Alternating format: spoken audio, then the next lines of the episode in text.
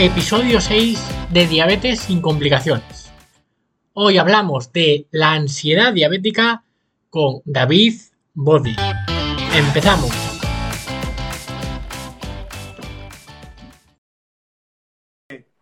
Eh, recuerdo perfectamente que al final son detalles que uno no se da cuenta, ¿no? Pero podremos trabajar muchísimo en el tratamiento de la diabetes, cómo se trata y con qué medicamentos y cómo se hace creo que el deporte es fundamental y hacerlo bien además, tener a alguien que te guíe y que te lleve, para mí, yo, yo hago deporte y yo tengo a un entrenador personal. O sea, a mí me parece que, fíjate que he hecho deporte toda mi vida, pero si no he entrenador personal, no es lo mismo. Yo creo que no llego a los mismos resultados.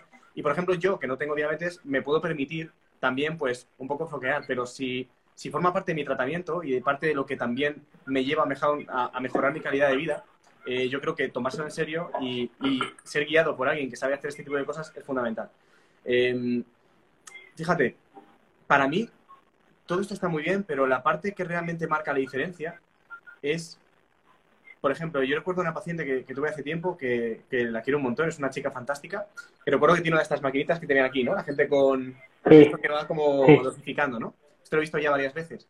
Y fíjate que para mí un gran pronóstico de cómo va la enfermedad o cómo va la persona afectada la enfermedad es cómo te sientas al verte con esto hostia, por principio choca y te cagas. Y, claro, si yo esto lo veo como algo que me hace daño, una cosa que odio, algo ajeno a mí, si no lo integro, de repente todo empieza a ser una pelea contra un enemigo que no puedo ganar, porque no está, ni siquiera está peleando contra mí. No, es algo que, pero el, cerebro hace esto, tiene una dualidad, pone un enemigo que odia, esto que tengo aquí, la, la puñetera inyección que me tengo que poner, y empiezo a pelear contra mí mismo, y me hago mucho daño.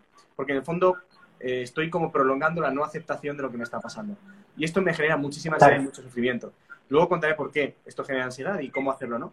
Pero al final, en la parte psicológica, la parte emocional, de gestionar todo este proceso es la que va a hacer que haya más adherencia al tratamiento. Cuando yo me encuentro mejor con esto, me trato mucho más a gusto. Y, y luego forma parte de mi día a día. Yo he, yo he conocido gente con diabetes. Yo he visto gente con diabetes que no se trata, nunca. Muy poco. he visto con unos problemas serios gente con, con, ya los efectos secundarios de no tratar una diabetes. digo, hostia, ¿y esto por qué? Pues resulta que a lo mejor lleva una persona 15, 20 años con diabetes y todavía tú hablas con él y no le mola asumir que tiene diabetes y se le molesta, le, intenta vivir una vida sin ella, ¿no? O sea, esto no es negociable. Te estás jodiendo un montón, ¿no? Pero me, me alucina, ¿no? Son muchos años y hay gente que, porque esto cuesta, pero hay gente que esa aceptación no la, no la consigue llegar a hacer. Y para mí es un punto clave, porque con esa aceptación como base tú luego tienes la medicación, tú luego tienes el deporte, tú luego tienes todo lo que sea. Pero al final lo que necesita el cerebro, si yo te voy a hacer levantarte, entrenar, hacer deporte, pincharte, o tener un aparato que te vaya pinchando, gestionarte los niveles de glucosa. Si, yo, si tú vas a tener que hacer eso, tu cerebro tiene que hacerlo, le tienes que dar una motivación que tenga sentido para tu cerebro por el cual lo haga. Si no, lo rechaza, sin más. Entonces, la forma en la que enfoques todo ese proceso a nivel psicológico y emocional es lo que le va a hacer que tu cerebro, en lugar de pelear contigo y negociar todos los días para no hacer las cosas, te ayude y sea un aliado. Por eso para mí es tan importante, es una piedra angular. Totalmente, David. Y te voy a comentar una anécdota en cuanto a esto, que, es curioso, pero, pero pasa siempre, ¿no? Siempre, siempre. Con, yo ya estoy trabajando con, con muchas personas, he trabajado con bastantes en cuanto a de diabetes, ¿no? Porque ahora estoy enfocado en ello. Pero siempre es el mismo patrón. Eh, siempre. Eh, tardé en darme cuenta de esto muchísimo. Eh, seguro que tú te has dado cuenta mucho antes que yo. Pero tenemos, digamos, diabetes tipo 2 y diabetes tipo 1, ¿no? La diabetes tipo 1 automáticamente hay esa destrucción autoinmune, todos los que me estáis escuchando lo sabéis, y es para siempre, ¿no? lo sabemos. la diabetes tipo 1 es para siempre, como dice David, ya puedes tardar un año o 30 en que te guste integrarlo de forma en tu autoconcepto, pero lo vas a tener que hacer. Y luego está el lado de la diabetes tipo 2, que bueno, que sabemos que es reversible y, bueno, que al final esto es más debatible, ¿no? pero lo que me llama la atención es que, eh, es que es gracioso, ¿no? Pero tú a una, a una persona con diabetes tipo 2, que es reversible, le dices, bueno, mira, no te, no te preocupes porque, a ver, es una situación que tus hábitos o tus condiciones, tu, tu entorno te ha llevado a esto, no pasa nada, vamos a trabajar, vamos a estar mejor incluso en un futuro puede ser que, que remitamos la enfermedad y no necesitemos medicamentos. Y la persona normalmente dice, bueno, primero es que igual no se lo cree, ¿no? Eh, igual no se cree lo que, lo que le dice, después piensa en, ya veré yo si me compensa eh, hacer lo que dices y, conseguir eso que dices. En cambio, en la diabetes tipo 1, hace una cosa muy curiosa. Esto es en la mayoría de personas que yo he tenido, no digo que sean todas, ¿eh? Y es la no aceptación, ¿no? Eh, el, el, vale, yo he tenido diabetes, me han detectado los anticuerpos, me he hecho las pruebas, y eso es lo que le pasa a todo el mundo. Se tiene que empezar, se tiene que, se tiene que inyectar insulina, pero yo me voy a curar.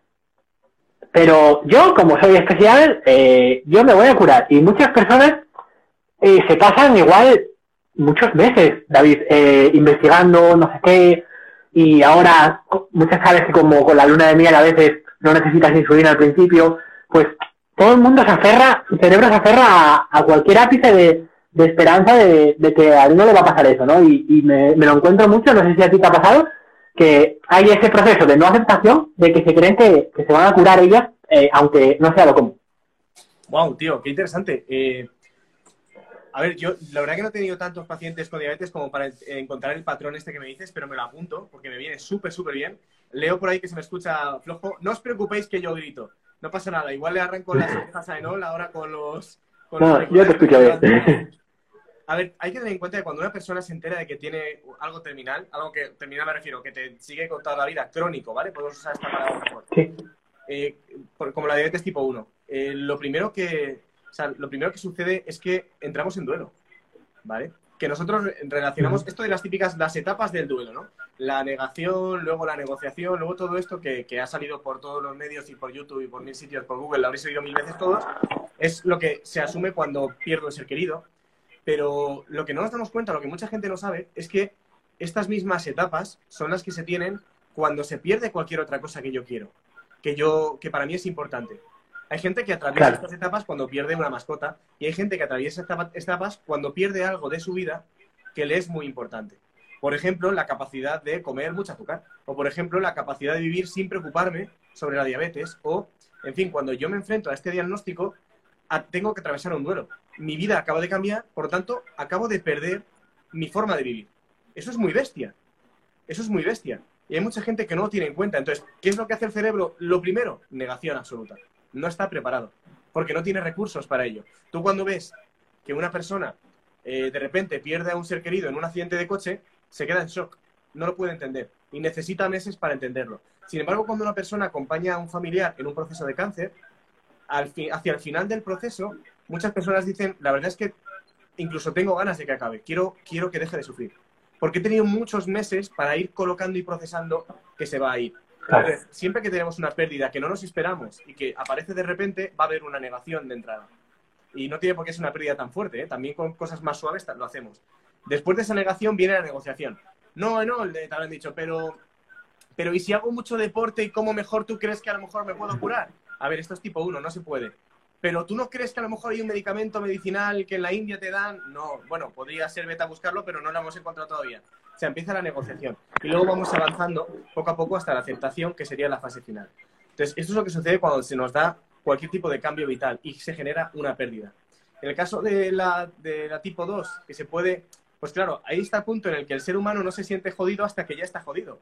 Entonces de repente le dices, bueno, estás mal, pero todavía te puedes salvar. Mm, pero ¿cuánto puedo estirarme hasta que ya no pueda salvarme? ¿Cuánto puedo pasar cambiar? Pues tú verás, pero ese pronóstico no existe, ¿no? Al final, eh, por eso es tan importante en la, en la tipo 2, digamos, la forma de enfocarlo para poder cogerlo a tiempo y cambiar, porque el problema es que el cerebro muchas veces no siente el peligro todavía. No, no lo siente como, no tiene que hacerse cargo. Es un poquito de negación, entonces pasamos del tema. Yo mejoro un poquito la alimentación, que en el fondo no lo estoy haciendo, pero siento que sí, entonces me cuento el chino, me, me cuento el cuento chino. Y en la tipo 1 yo creo que lo suyo es poder acompañar a la persona, atravesar esas fases y respetarlas todas, tío. La parte de negación, ser muy sincero, y ser sincero con lo que tienes que decir, pero respetar profundamente que la persona haga su búsqueda o que no lo pueda comprender. Y poco a poco dejar que esa persona vaya avanzando solo. Al final, tú te vas dando cuenta de cuando una persona está más abierta a la siguiente cosa, la siguiente fase. Cuando una persona ya no lo niega tanto, cuando ha dejado de negociar y empieza a aceptarlo, que se convierte en algo un poco más triste.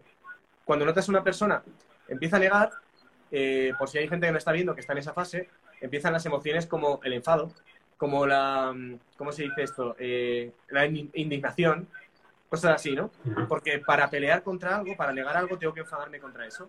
Pero cuando vamos empezando a aceptar y empieza a posarse un poco, entonces empieza a conectar con la tristeza, que es algo más profundo y como más, también más auténtico, la tristeza de mi vida acaba de cambiar y tengo que procesar esto. Y después de esa tristeza puede ya venir una motivación diferente, en la cual yo descubro que esta nueva vida la puedo llevar bien y que la, la gestiono, ¿vale? Cuando ya me he acostumbrado. Pero claro, todo eso es un proceso y empezamos con esa negación que tú dices, que a veces es bastante, desde fuera, bastante absurda, porque son los datos, lo tengo en el papel, esto no es ninguna mentira que yo te haga. Pero la persona de dentro del cerebro necesita negarlo un tiempo. Así que sí. Sí, sí, totalmente. Además, yo lo entiendo porque en otros procesos o en otras enfermedades todavía, ¿no? Pero ¿qué, qué ocurre? Que yo, yo que tengo muchas veces una persona con diabetes tipo 1, igual que, que ha tenido malos hábitos, no porque las personas con diabetes tipo 1 tengan malos hábitos, sino porque tiene malos hábitos todo el mundo, eh, entonces lo que pasa es eso, que te viene y de repente, claro, eh, tiene diabetes, tiene la glucosa en 300 y pico, o lo que sea, y, y, y incluso ha, podido estar hospitalizada por cetoacidosis o por lo que sea, y, y te vienen entonces, claro, están dispuestos, lo que tú dices, han visto, han visto el peligro y lo hacen, lo hacen todo, ¿no? Empiezan a entrenar, empiezan a comer bien, entonces ¿qué pasa? Que la glucemia le pasa de 300 a, muchas veces a, tener normoglucemia, a tener glucemias de persona sin, diabetes, ¿no? ¿Qué ocurre? Que a veces al principio, a través del ejercicio y tal, pues lo que, lo que puedes hacer al principio es postergar la necesidad de, de utilizar insulina. Entonces, esa persona se ve que igual utilizaba 10 unidades de, de lenta o 8 o las que sean y de repente no necesita nada. Y tiene la glucemia como en valores normales. Entonces, claro, el, el tema, el, el desbarajuste mental que tiene esa persona ahí, muchas veces yo me planteo, oye, pero ¿será mejor hacer algo que sea menos óptimo, que sea poco a poco, para que la gente no entre en esa bilateralidad de, de decir, coño, eh, glucosa normal, no tengo insulina, eh, aquí, eh, entonces, al final, esto es un poco también el, el desbarajuste que, puedes crear con, todas estas cosas. Porque al final puede tardar dos meses, tres, un año, pero se va a tener que poner insulina y va a tener que, tener un control un control farmacológico, evidentemente, va a tardar el tiempo que sea, pero esto es muy interesante y, y yo entiendo también que, les pase a las personas. Claro, la, la parte donde yo haría un poquito de hincapié es en la... Porque cuando hablamos de esto es un poco como que tú ves a la familia, que una persona lo niega y están todo el mundo preocupados de alrededor, pero, pero tienes que empezar, tienes que cuidarte. Y, y ¿sabes qué pasa? Que yo... Es verdad que hay que... Yo creo que nuestro rol, o a lo mejor el rol de un entrenador, alguien que trabaja con él, alguien que tiene que, tiene que poner ese lado como más, eh, más claro, más sincero. ¿Sabes? Decir, oye, es problema con todo el amor del mundo, pero por mucho que me lo preguntes, no va a cambiar mi información. Esto es lo que tú tienes, ¿vale? Pero es verdad que me- a mí me gusta que cuando una persona está en negación también tenga una parte de acogida incondicional a lo que está sintiendo. O sea, un- yo siento un respeto profundo cuando alguien no puede aceptar algo así. Porque, para que me entiendas, y nos entienda la gente que nos está viendo, que ya he leído que hay gente que pasa por estas fases y que lo ha sentido así, el, el- digamos que el cerebro, cualquier información nueva que le metas, cualquier idea nueva, por ejemplo, tener diabetes, tiene que relacionarlo con ideas antiguas que tenga, con un esquema de ideas, ¿vale? Mi esquema de cómo funciona el mundo, pues cualquier cosa que yo tenga que meter aquí para funcionar desde ahí tiene que encajar con lo que ya había. ¿Qué pasa? Que cuando te meto en el, en el sistema una información tan drástica como que de repente tienes diabetes y tu vida cambia, el cerebro no lo puede asumir tan fácilmente. Y además, el nivel de gasto energético que le supone cambiar toda la vida, cambiar todos los hábitos, es tan grande que directamente pasa del tema. Pasa del tema y juega a que no es así. Y tenemos este hándicap también que como encima el cuerpo le permite normalmente a una persona con diabetes hacer eso durante un par de meses o durante el tiempo que juegue un poquito para no sin tener que, que medicarse, pues también tenemos ese punto de fantasía que crea un poco la cabeza para intentar salirse del diagnóstico. Pero yo siento mucha, o sea, para transmitir lo, lo importante aquí, esta fase es bueno ser sincero y que la persona reciba la información adecuada para cuando la pueda recoger, pero en esta fase hace falta ser muy amoroso, muy cariñoso y hacer una acogida incondicional de, de que esta persona está así, de que esta persona no lo puede aceptar. De hecho, para mí la mejor forma de hacer esto es, yo tengo la información, ven cuando quieras a por ella. ¿No estás preparado? Ok, no pasa nada. La información no va a cambiar, pero y yo voy a seguir aquí. Tú puedes volver en una semana o en un mes. Yo voy a estar aquí, pero vuelve cuando tú quieras, ¿no? Es un punto de te dejo Claro. tu espacio para que tú lo puedas asumir. Te puedo advertir, cuanto antes vuelvas mejor, cuanto antes empecemos, menos peligro para ti, pero es tu vida y es tu tiempo. Y a mí me costaría aceptarlo y yo creo que lo importante es que sintamos respeto por todas las fases. La parte de aceptación es como la más chula, ¿no? La persona lo ha aceptado, ya quiere trabajar con el profesional y todos estamos contentos. Pero todas las demás necesitan un trabajo y una acogida con mucho corazón que, que son casi más importantes. Porque la persona tiene que aceptar que su vida cambia, que tiene una pérdida enorme, toda la tristeza que eso conlleva y luego tener que gestionarla. Y es mejor que para cuando llegue esa tristeza, el paciente sienta que tiene un gran apoyo para poder expresarla. Porque si nos hemos enfadado con esta persona durante meses porque no reconoce su problema, cuando sienta esa tristeza también se la va a comer. Y va a ser peor, porque tragando la tristeza y tragando emociones es como se genera la ansiedad. Así que tendremos diabetes, ansiedad y encima una falta de soporte y de recursos para poder gestionarlos porque nos hemos peleado con todo el mundo que nos quiere y que nos ha intentado ayudar mientras decíamos que no. ¿Sabes? Un poco para evitar ese, esa especie de enquiste o de atasco que se suele dar a veces. Claro, qué interesante. Me alegra que hayas sacado el tema para que nos expliques ahora un poco eh, qué es realmente la ansiedad, ¿no? Porque todo el mundo tiene su, su creencia y su concepto y explícanos un poquito lo que es. Pues la ansiedad, hay dos explicaciones que, que para mí las uso conjuntas, pero habría una, una, explicación más psicológica, más de cómo funciona en todo el, sistema psicológico humano, y una explicación totalmente eh, fisiológica, ¿vale? De cómo funciona por evolución. Y las dos, tienen, eh, las dos tienen mucho sentido, las dos se encajan y las dos, además, con la, con la diabetes se activan muy bien, demasiado bien. La primera es muy sencilla. La ansiedad es una respuesta de miedo, sin más. Lo que pasa es que es una respuesta de miedo a algo indefinido y algo que eh, no acaba, ¿vale? Cuando yo veo un león en la jungla, la respuesta que yo tengo es de miedo. Directamente se me activa el miedo, se me activa el corazón, se me activa la respiración fuerte, se me activa todo, ¿vale? Y entonces, básicamente, los síntomas de la ansiedad son los mismos síntomas que tenemos cuando corremos, porque nuestro cuerpo necesita más oxígeno y necesita eh, ventilarse mejor. ¿Qué es lo que hace nuestro cuerpo? Activa el corazón, respira más, mete más oxígeno, nutre de sangre y, por tanto, con esa sangre de oxígeno a las piernas y a los brazos y corremos más rápido y duramos más tiempo corriendo. Básicamente es todo el, el complejo de síntomas, son las reacciones normales para huir de un peligro, de un león o de lo que sea. ¿Qué pasa con la diabetes? ¿Qué pasa con el peligro normalmente? Que cuando tú tienes miedo, te dan un susto, tu pareja te da un susto por casa, te asustas un momento, pero en cuanto tu cerebro ve que no hay peligro, se calma. Bueno, a lo mejor dices, me calma madre, qué susto me has dado, pero se calma, ¿vale? Mientras tanto, todo se calma. ¿Cuál es el problema con la ansiedad? Que la ansiedad es un miedo muy concreto porque como no hay ningún origen muy claro, no hay un origen claro de por qué está la ansiedad, que ahora veremos de dónde viene, tampoco hay ningún momento en el que se vaya a acabar. Entonces es un estado de ansioso que se mantiene, como si estuviera en riesgo, no sé muy bien de qué, pero como no sé si ha acabado o no va a acabar, se mantiene este estado. ¿Qué es lo que pasa con la diabetes? Pues que es un riesgo permanente, es como que te puede pasar algo en cualquier momento si no te cuidas bien, y entonces la gente siente como la espada de Damocles, de esta espada, esta, esta, este cuento antiguo de una espada sobre encima de la cabeza, ¿no? Y que en cualquier momento va a caer. Pues claro, yo entiendo que cuando tienes un miedo así y no te acostumbras a vivir con él, al principio tiene que costar. Y es un miedo constante que yo no sé si es mañana, pasado, dentro de seis meses o nunca, pero mi cuerpo está como esperando que pase algo. Entonces tengo un nivel de activación que tengo que trabajar ese miedo porque si no, mi cuerpo está siempre esperando que venga eso. ¿Qué es lo que pasa con esto? Que activamos el cuerpo para prepararse a un ataque y esta preparación física está diseñada en el cuerpo para durar 15 minutos, lo suficiente como para correr de un león y subir de un árbol. En 15 minutos ya sabemos si el león te ha pillado o te ha salvado. ¿Qué pasa que con, el, con nuestro sistema de vida actual? Que normalmente los miedos se mantienen mucho tiempo. Y más cuando llevas 40 años eh, con, con, esta enfermedad, que no sabes en ningún momento si te va a pasar algo. Entonces, 40 años de miedo y de un estado alterado de, de, miedo, lo que hace es dejarte secuelas.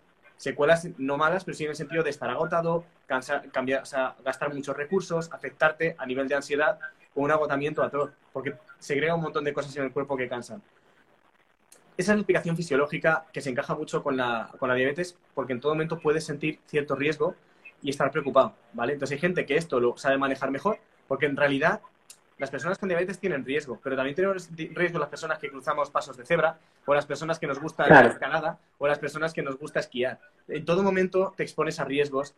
Lo que pasa es que con la diabetes es como que está muy claro que lo tienes cerca y con todo lo demás intentamos jugar a que no, pero en todo momento te juegas la vida. Solo con vivir ya te la estás jugando, ¿vale? Entonces, si lo puedes enfocar bien, esta es la diferencia entre un esquiador nuevo que tiene miedo a cualquier golpe y un esquiador experto de 40 años que sabe perfectamente más o menos lo que le puede pasar y no se asusta. ¿Vale? Pues los dos están esquiando, pero uno está acojonado porque cree que le va a pasar algo y el otro sabe perfectamente que va a bajar la pista sin problemas. Con la diabetes es igual. Hay gente que lo enfoca de forma que todo es un miedo o gente que sabe que es una enfermedad, pero que si lo trata bien, continúa para adelante y no tiene por qué preocuparse de más. Esa es la forma en la que gestionaría yo o empezaría a gestionar la ansiedad con la diabetes. Y luego la segunda explicación, para no enrollarme demasiado, que yo hablo por los codos, pero la segunda explicación eh, sería más a nivel interno, ¿vale? Y más a nivel emocional. La ansiedad es la respuesta a una presión interna. Es como el pitorrito de una olla a presión. Cuando cierras una olla a presión y le das calor, llega un momento en el que hay tanta presión que la olla hace y empieza a soltar presión por ahí, pues si no explota. El cuerpo tiene también ese sistema y ese pitorrito molesto que suena un montón y que, que es la, leche de molesto es la ansiedad. Cuando tú tienes una presión interna fuerte de algo que estás viviendo pero no estás procesando bien, la ansiedad aparece, porque el cuerpo tiende a soltar un poquito de energía por donde pille. ¿Vale? Y esto, ¿a qué me refiero? ¿Cómo se genera esta presión? Cuando yo me como mis emociones, me como mis problemas, mis, mis preocupaciones, todos los eventos que yo tengo internos, cuando me sobrepongo a ellos, y en lugar de, pues, no me, no me entiendas mal, cuando yo tengo, por ejemplo, pues una comida con mis suegros y resulta que tengo un mal día, no pasa nada por poner buena cara y tragarme un poquito el cansancio que tengo. ¿Por qué? Porque llega al final del día, me voy a tumbar en la cama y me relajaré y soltaré, ¿vale? Entonces, durante un momento he contenido un poco, pero luego he soltado y he podido hablar con mi pareja o he podido hacer lo que sea para poder soltar que he tenido un mal día. Pero, ¿qué pasa si yo tengo meses malos, me los como todos, no los hablo con nadie y todas las emociones me las guardo como si no existieran? Eso es como cerrar la olla a presión y encender el fuego. En algún momento va a aparecer el pitorrito, que son los síntomas de ansiedad. Lo, molesto, que hace ruido, que es como súper estridente. ¿Cuál es la solución de esto? Primero apagar el fuego, que para mí es la mentalidad. El fuego es básicamente todo lo que caliente y empieza a generar presión. Primero pensar bien sobre qué es este problema de la diabetes y cómo se gestiona. Y después abrir la olla y ver qué pasa dentro. Cómo me encuentro, qué es lo que más miedo me da, qué es lo que más rabia me da, qué es lo que he perdido de mi vida, cómo estoy aceptando esto, cuando empiezo a mirar dentro cómo estoy gestionando todo este problema, es cuando se va liberando toda esta tensión y la ansiedad se va yendo. Así que tenemos esas dos partes, la parte del miedo, que hay que gestionar bien, y la parte emocional, que hay que intentar no enquistar cosas. Y está bien que tengamos un periodo de negación, pero luego hay que avanzar a otra fase de negociación, de poco a poco aceptación e ir avanzando poquito a poco. Por eso es bueno que podamos acompañar con mucho corazón a las personas que están pasando por estas fases, para que cuando llegue el momento de abrir la olla, tenga gente con la que compartir el plato y te puedan enseñar, mira, estamos ahí dentro, vamos a comérnoslo juntos y a ver si se me vaya la ansiedad. Muy bueno ese ejemplo, me, la verdad es que me encanta, porque yo lo veo, yo lo veo mucho así, y claro, yo por ejemplo ahora, yo trabajaba antes de forma muy personal, ¿no? Y lo sigo haciendo. Pero ¿qué pasa? Que yo me di cuenta, y a ti te habrá pasado también, que realmente si tú quieres ayudar en gordo, si quieres ayudar de verdad, tú tienes que hacer algo más genérico y que ayude de forma más masiva a, más personas a la vez, ¿no? Y fue lo que me ha pasado a mí. Entonces, claro, yo ahora, yo antes trataba a la persona de forma muy individual, eh, de tú a tú, tu dosis perfecta para que mejores, pero ahora lo que hago es que, bueno, tenemos un, una comunidad, ¿no? Dentro de uno de los programas, y claro, entra gente, como dices, que puede estar, una persona está en una fase de 40 años de diabetes, imagínate tú la aceptación, otra persona acaba de debutar con diabetes LADA que no sabe ni lo que es, y otras personas eh, acaban de debutar también, pero no las, no les han dado nada de información, eh, no saben no saben nada, no han tenido educación diabetológica, ¿no?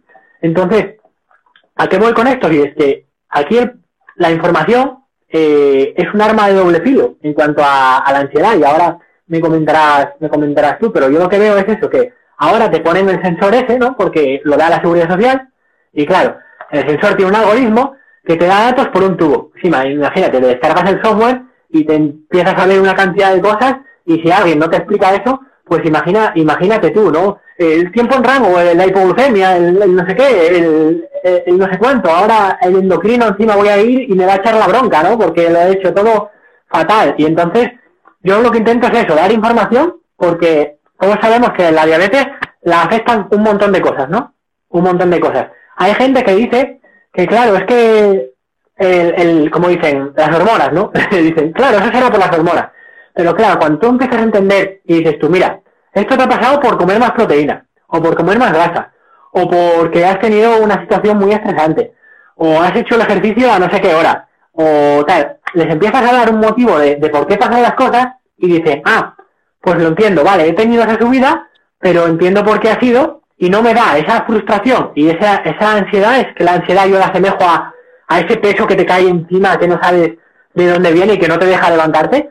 Y, y esa persona cuando entiende lo que, le, lo que le está ocurriendo, pues dice, ah, es por eso. Le ha pasado lo mismo, pero eh, la afectación y esa subida de adrenalina y de, y de todas esas cosas que has comentado muy bien, digamos que esa olla no, no pita tanto, ¿no? No, no acumula tanta, tanta presión. Claro, sobre todo porque lo haces controlable, tío. Eso es lo bueno de lo que estás haciendo. O sea, el, problema, el problema de la ansiedad es que es un riesgo indeterminado que yo no puedo manejar. Lo que más ansiedad, o sea, la ansiedad solo existe en el futuro. Solo existe en el futuro. La depresión solo existe en el pasado y la ansiedad solo existe en el futuro. Yo no puedo estar ansioso con el presente. No se puede. Porque en el presente estoy bien, estoy vivo. Y lo puedo estar pasando mal, pero bueno, por lo menos estoy sobreviviendo, ¿vale? La ansiedad solo existe en lo que va a pasar mañana. Entonces, ¿qué pasa? Que cuando yo, yo leo estos datos que tengo y, me- y empiezo a hacerme un montón de... Lo peor es darme datos, pero no decirme cómo leerlos, porque lo único que puedo hacer es Claro. la cabeza. ¿Qué pasa? Que si yo te enseño Sí, qué es sí. lo que te está pasando y por- aunque te haya subido algo, ¿por qué te ha subido? Lo que automáticamente la persona siente es capacidad de control. Ok, joder, pues solo controlando la proteína lo puedo hacer mejor. Vale, ya me relajo. Sigo vivo, no me ha pasado nada, lo gestiono bien y siento control. Por lo tanto, no hay tanta ansiedad porque automáticamente el problema se resuelve en el cerebro. Ten en cuenta que el cerebro solo busca resolver problemas. El problema es que con la- a veces con la diabetes o con cualquier enfermedad y con la falta de información y de tiempo que tienen muchos profesionales de la sanidad española también, pues a veces te quedas Claro. con muchas preguntas. Y el vacío es como, el, es, por así decirlo, el sitio más fértil para la ansiedad, porque te- tu cerebro empieza a proyectar las peores cosas que podrían pasar. Y a lo mejor este 125, fue un- ¡buah! esto puede significar, puede significar cualquier cosa, este número de aquí, ¿no? Pero tu cerebro siempre va a pensar la peor de todas, por si acaso. Esto siempre lo digo. Si tú tienes, ahora te digo, imagínate que vas a abrir una puerta y detrás puede haber dos cosas. O un asesino en serie con un cuchillo así de grande, o eh, tu crush, la persona de tus sueños, con tu postre favorito que te lo trae para regalarte su amor. Tú cuando abras la puerta, ¿cómo crees que te vas a sentir? Ya te lo digo yo, acojonado. En cuanto hagas así un poquito, vas a decir, por favor que no sea el asesino, por favor que no sea el asesino.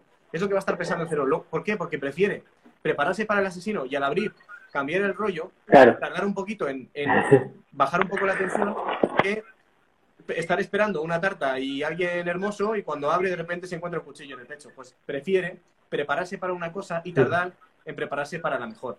Por eso si le das eh, vacío, si no le explicas cosas, el cerebro siempre va a tender a pensar lo peor que puede pasar para intentar protegerte, pero al final lo que hace es limitarte la vida. Por eso es muy bueno que des la información y que la gente empiece a aprender cómo, o sea, por qué suceden las cosas. Porque a veces simplemente, aunque tenga diabetes, sabiendo cómo la puedo manejar y en base a qué mm, van cambiando los parámetros y mi forma de sentirme, al final lo que le das es control. Y el control es igual a bajar la ansiedad. El control es igual a tranquilidad. El cerebro lo entiende así. Y hasta aquí el episodio de hoy. Seguiremos en el próximo con la segunda parte de esta entrevista sobre ansiedad y diabetes a David. Nos vemos la semana que viene. No olvides dejarme tu reseña, dejarme tu comentario y tu valoración de 5 estrellas en iTunes para que este podcast pueda llegarle a más gente y ayudar a más personas. Un abrazo y nos vemos el domingo que viene. Adiós.